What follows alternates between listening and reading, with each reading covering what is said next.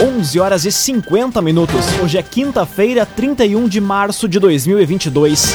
Temperatura em Veracruz, Santa Cruz do Sul e em toda a região do Vale do Rio Pardo na casa dos 19 graus. Um oferecimento de Unisque, Universidade de Santa Cruz do Sul, experiência que transforma. Confira agora os destaques do Arauto Repórter Unisque.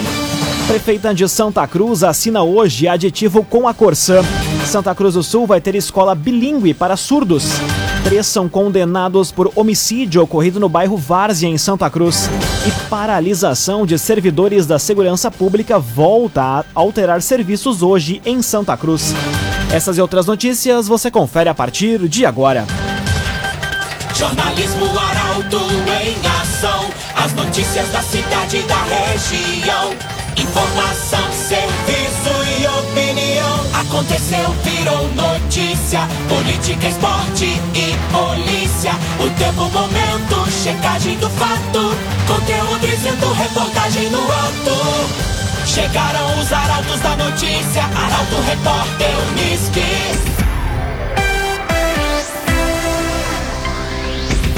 11 horas e 51 minutos. Prefeita de Santa Cruz assina hoje aditivo com a Corsã. O projeto foi aprovado pela Câmara na última semana. Detalhes na reportagem de Kathleen Moider. A prefeita de Santa Cruz do Sul, Helena Hermânia, assina hoje em Porto Alegre o termo aditivo ao contrato com a Corsã para o cumprimento de marco legal de saneamento, com as metas de universalização da água e também tratamento de esgoto até 2033. O texto passou por votação na Câmara de Vereadores na quinta-feira passada.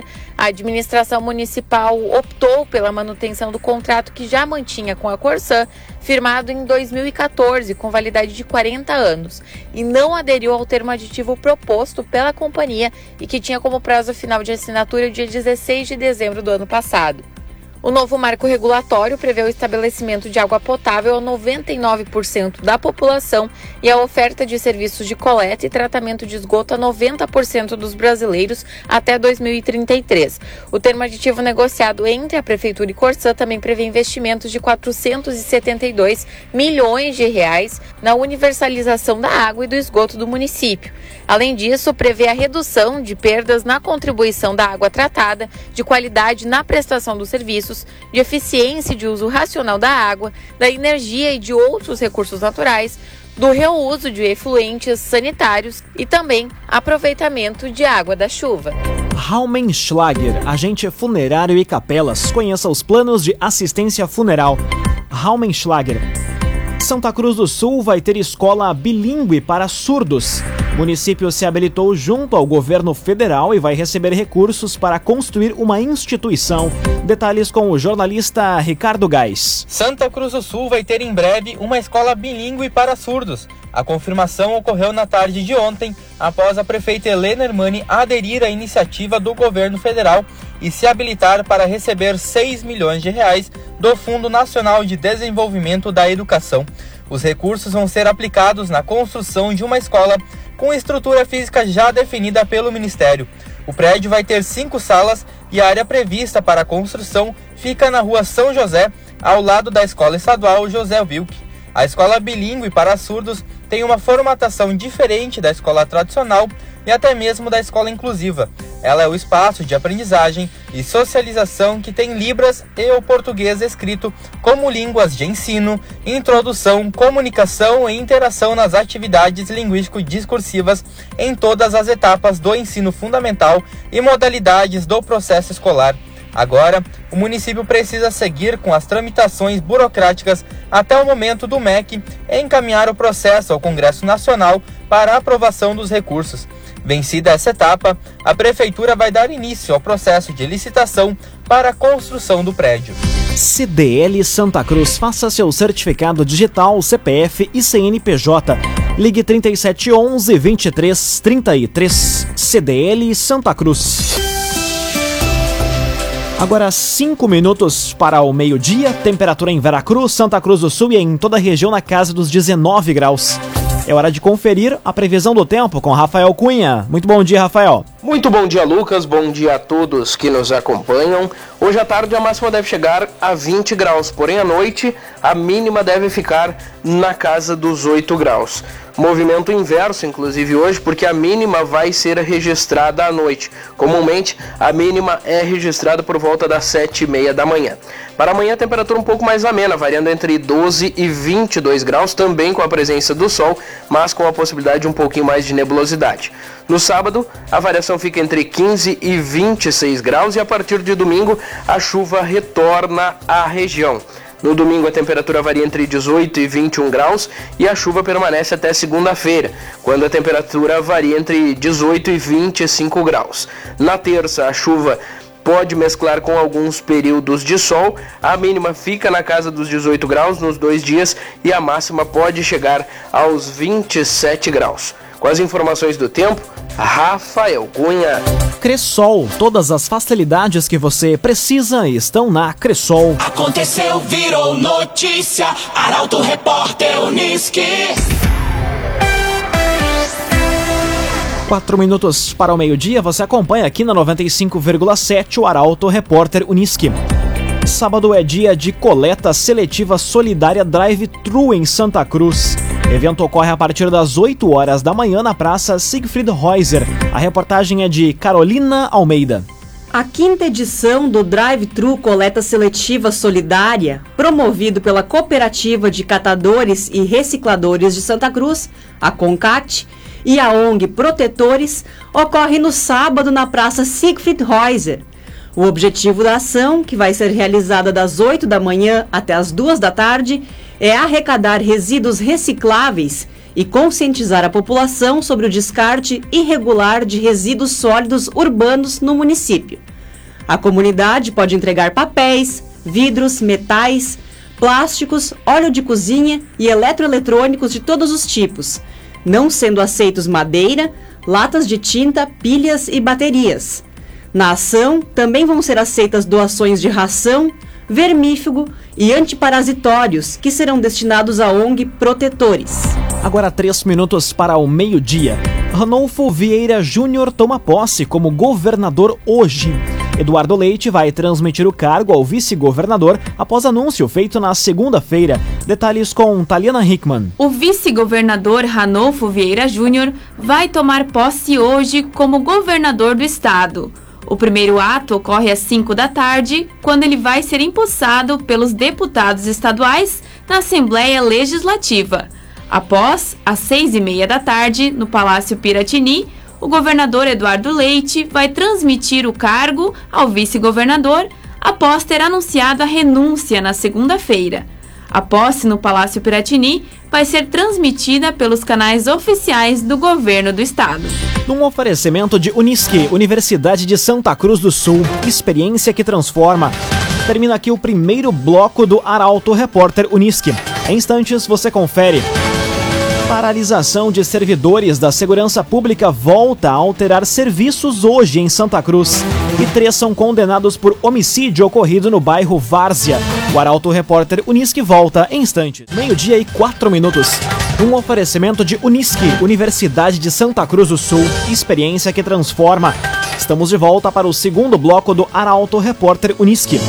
Temperatura em Veracruz, Santa Cruz do Sul e em toda a região na casa dos 19 graus. Você pode dar sugestão de reportagem pelo telefone 21090066 e também pelo WhatsApp 993 269 007. Arauto Repórter Uniski.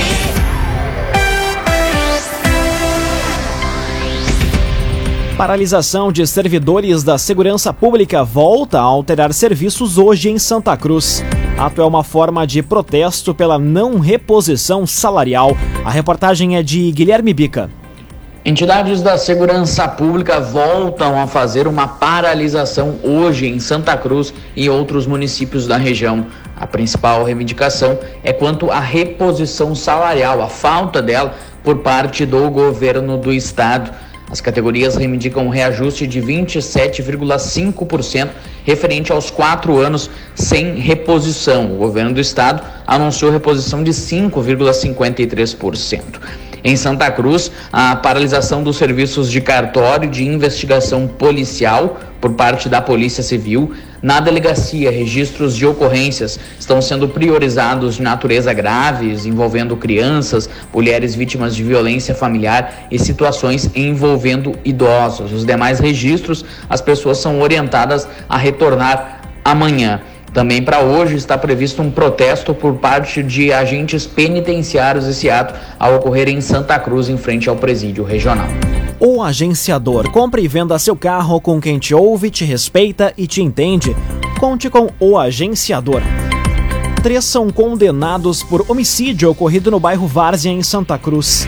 Denian Marcel de Oliveira foi executado a tiros por uma dupla que tripulava um Fiat Palio vermelho. Detalhes com Taliana Hickman. Os réus Anderson dos Santos Ramos, de 26 anos, e João Carlos Godoy, de 39 anos, acusados do homicídio de Denian Marcel de Oliveira, na época do crime com 19 anos, foram condenados. Além deles, David dos Santos, de 31 anos, denunciado por fornecer as armas usadas no crime, também foi condenado. O júri, presidido pela juíza Marcinez Deber Vrassi, iniciou pela manhã e encerrou no fim da tarde com o anúncio da sentença. Anderson vai cumprir 14 anos e 3 meses de prisão, João, 16 anos e 4 meses e David, 8 anos e 4 meses. O júri popular teve a presença de sete jurados, todos homens. O caso aconteceu em agosto de 2018, quando a vítima foi executada a tiros por uma dupla que tripulava um Fiat Palio vermelho. Denian chegou a correr até a residência onde morava, momento em que a dupla perseguiu e ainda disparou contra o irmão da vítima. Conforme a polícia, os denunciados Anderson e João dirigiam-se ao local dos fatos a mando de Marcelo do Carmo, que já foi condenado pelo mesmo crime em novembro do ano passado.